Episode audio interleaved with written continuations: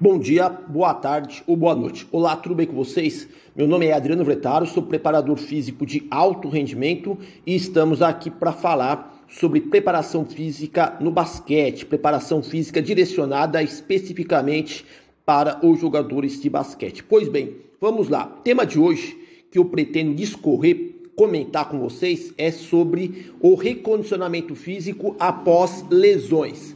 Todo jogador de basquete competitivo ele está sujeito a se lesionar em algum momento da sua carreira. As lesões podem ocorrer durante sessões de treinamento ou também nas partidas. Especialistas que investigam acerca do fenômeno das lesões esportivas enquadram as mesmas como um sistema dinâmico, complexo, não linear e multinível. A incidência e a prevalência no surgimento das lesões é influenciada por fatores intrínsecos e fatores extrínsecos. Mesmo que se adote estratégias para profilaxia das lesões, os jogadores ainda assim estariam predispostos a serem acometidos por uma lesão. Diante desse fato, acredito que o fator mais importante do que a redução na incidência de lesões seria analisar a gravidade da mesma. Conforme o tipo de lesão, existem períodos variados de tempo para sua reabilitação. Em determinadas situações, a lesão requer somente de um processo de reabilitação, ou seja, a realização de um tratamento conservador. Todavia, em outras circunstâncias, as lesões podem requerer intervenções de ordem cirúrgica para solucionar o quadro clínico. Independentemente do tipo de tratamento que será necessário para a lesão, irá existir um determinado período de tempo em que o jogador ficará afastado das suas atividades de treinamento e ou competições. Esse período de tempo na reabilitação de uma lesão pode variar de alguns dias até meses. Por exemplo, relatos mostram que um tratamento de ruptura total do ligamento cruzado anterior do joelho tem um período de duração em torno de 8 a 10 meses, envolvendo cirurgia e reabilitação. Esse período longo em que o jogador fica afastado das atividades pode ser prejudicial para o seu condicionamento físico. Quanto mais prolongado for essa duração, mais suscetível estará o atleta ao destreinamento das capacidades biomotoras. Dessa maneira, é preciso refletir que o trabalho do fisioterapeuta esteja atrelado a uma continuidade com o preparador físico para que o jogador possa retornar em condições ideais para as suas atividades. Então, ao final do processo de reabilitação fisioterápica, o preparador físico deverá atuar com o jogador para restabelecer seu nível de condicionamento físico. Esse processo é denominado de recondicionamento físico, pois o atleta precisa recuperar sua aptidão física para retornar às suas tarefas com a equipe. No entanto, por mais que exista uma pressão para que o atleta retorne o quanto antes, o recondicionamento físico ele é gradual e ocorre em três etapas distintas. Essas etapas, essas três etapas do recondicionamento físico são chamadas de fase 1, retorno ao treinamento. Fase 2, retorno ao esporte. E fase 3, retorno às competições. Assim, vamos discorrer sobre cada uma destas fases. A fase 1, que é o retorno ao treinamento, o jogador treina separado do grupo para ir adquirindo de forma gradativa o seu condicionamento físico. Nesta fase, deve-se monitorar sintomas de dor derivados da lesão, transmitir segurança psicológica aos jogadores para que se sintam seguros em certas tarefas e adequar as cargas de forma lenta. As atividades nessa fase 1 consistem em deslocamentos lineares, corridas de costas, corridas laterais, com baixo impacto e de intensidade moderada.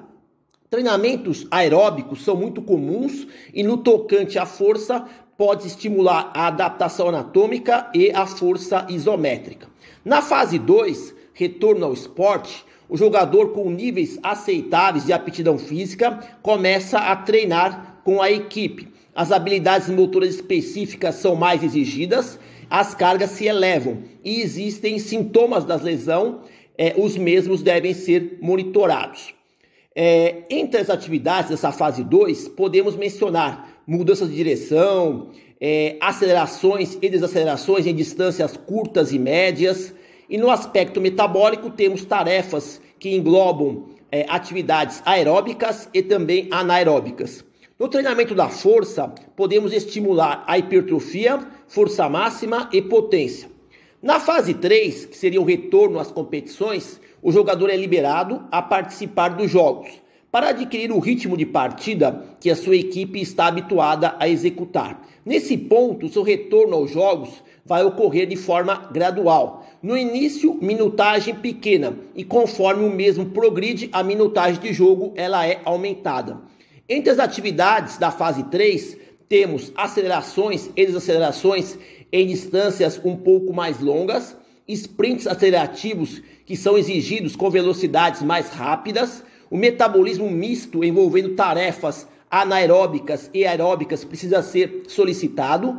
No treinamento da força, a potência explosiva, potência reativa e a resistência de potência devem ser trabalhadas. Esse processo de recondicionamento físico, constituído de três fases, segue uma lógica racional de começar com atividades que envolvem movimentos controlados na fase 1, com progressões para atividades mais caóticas, englobando movimentos mais específicos do basquete, situações mais realistas.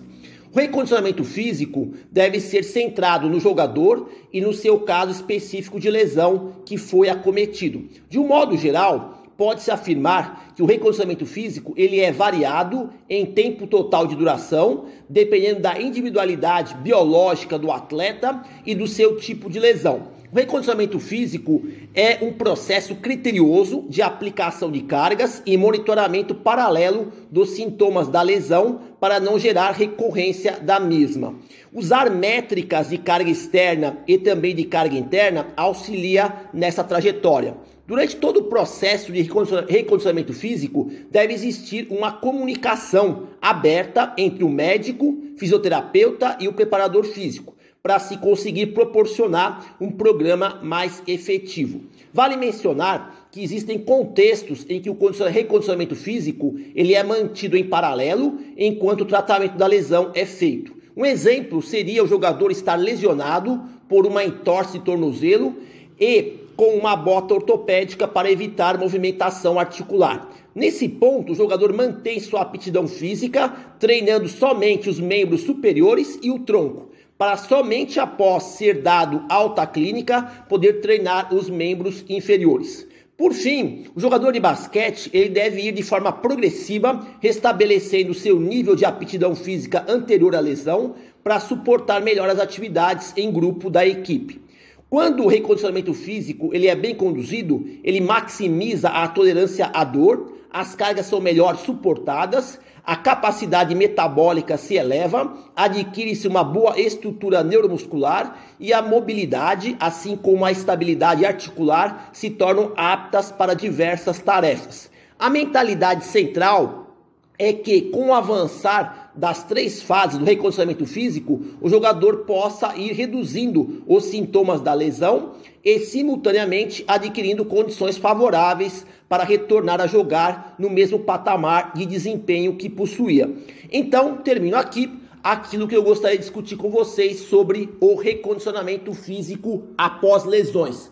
Bom, por hoje é só. Espero que vocês tenham conseguido obter alguma informação útil para poder aplicar na sua prática profissional. Agradeço pela atenção, desejo boa sorte a todos e até a próxima.